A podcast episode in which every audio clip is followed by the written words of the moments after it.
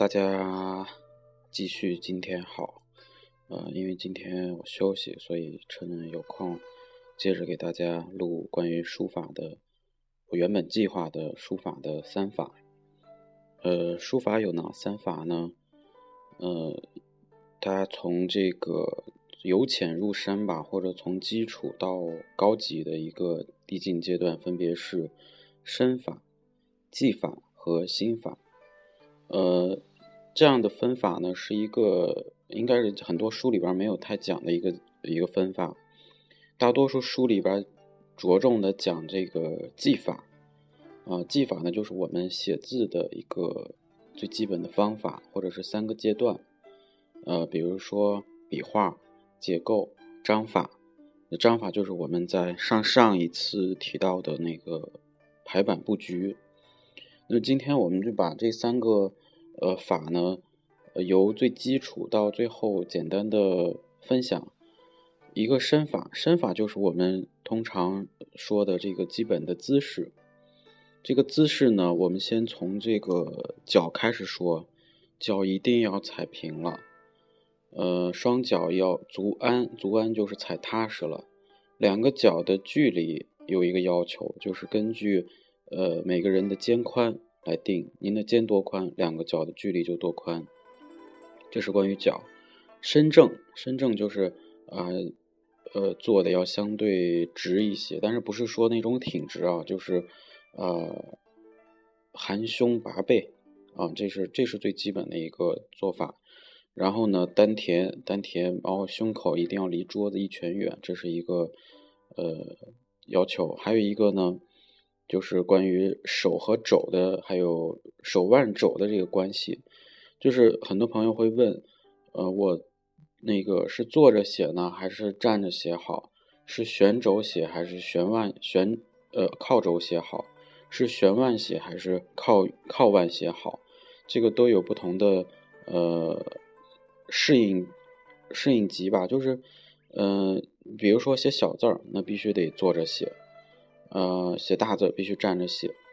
那假如说我们要写这个草书、行书，呃，尤其是草书，那可能站着写比坐着写更加流畅一些。这个根据字的大小，然后书体以及你本人的身高来定，就是这三种因素都是导致你是坐着写还是站着写的。呃，还有一个呢，就是关于靠肘。呃，一般呢，我们在写就是十厘米以上的字，一般都呃悬轴写会比较方便一些，因为悬轴写呢，整个呃肘的活动范围要比腕的活动范围要大。讲到这儿，大家可以用眼睛看一下你的胳膊、腕啊、手都是什么关系，然后手里如果有毛笔呢，最好拿着笔画一下，会比较直观。悬轴写。就是活动范围比较大，容易让我们的行笔的过程容易走这个中锋啊。中锋运笔是一个最基本的一个笔法，或者是写字的一种状态。那么靠肘写就是写活动范围比较小的。靠肘也有两种，靠肘就是靠肘悬腕和靠肘枕腕这两种。靠肘悬腕呢，就是一般写中楷，你比如说写这个。呃，七八厘米左右或者五六厘米左右的这种字呢，就是靠肘悬腕写比较好，因为腕的活动也也有一定的空间。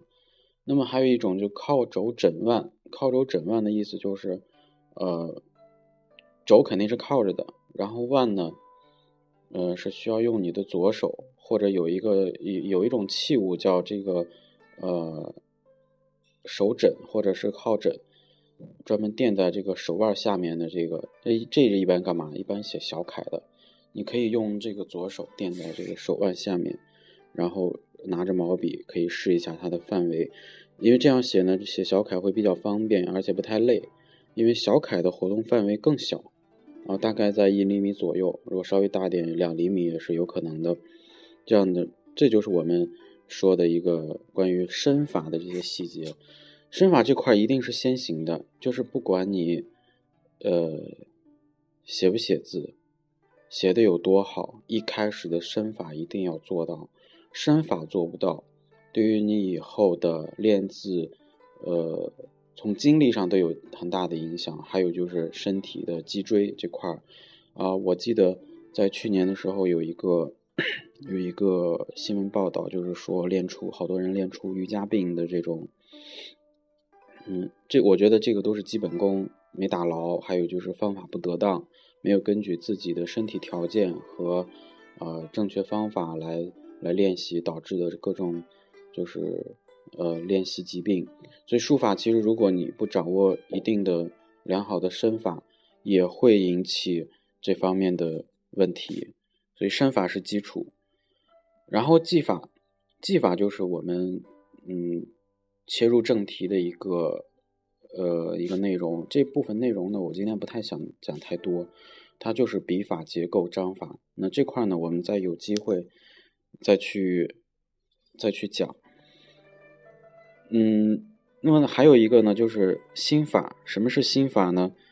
心法这个东西，就是它是一种很无形的，就是你你在用什么去写字。嗯，我们现在写字呢，基本上说靠手、靠眼啊，或者靠一种自我约束力去写。那么到了心法这个阶段呢，其实就是呃，靠你的一种哦习惯去写，或者是一种。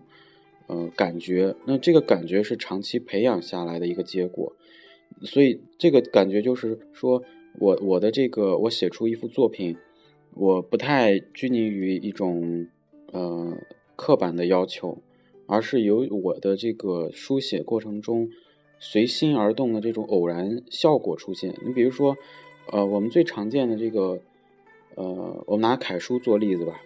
就是心法表现最明显的就是褚遂良，呃，他的楷书，但他的楷书的细节很多，就是，呃，就有一有些笔画的那种波折，就是，呃，没有道理的那种突然来一下那种感觉，呃，呃当然那会儿没有视频，如果有视频的话，那会儿应该如果录下来的话，大家会会看到。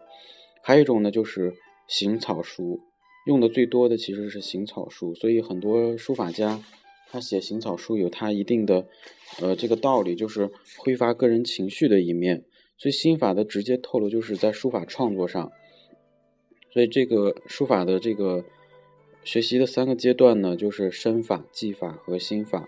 那关于这几个呃阶段，尤其是技法，呃，我们在以后的章节中再展开来讲。呃，首先强调身法，我们追求的是心法。技法只是，嗯，一个手段，而且是一个必经的手段。大家有空可以去实践，一定要去实践。呃，那总的来讲一下书法这个词儿吧。书法这个词儿，我们从文字意义上来讲，就是书写的方法。那么从艺术的，呃，或者修身养性的方式来讲的话，就是书写或者书法书写的法门。这个法门就是带有一些很玄妙的这种感觉或者是手段。那除了大陆我们叫书法之外，呃，日本呢把这个书法呢叫的是书道。书道，嗯，我发现日本好多东西都都都都叫什么道，比如说这个花道或者香道，还有什么呃柔柔道什么这些都叫都以道来这个。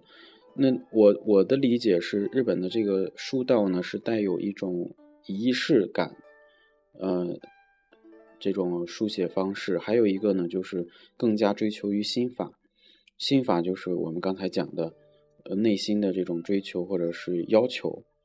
呃，这是我今天跟大家分享的关于书法的三法，大家嗯听一听，然后消化消化。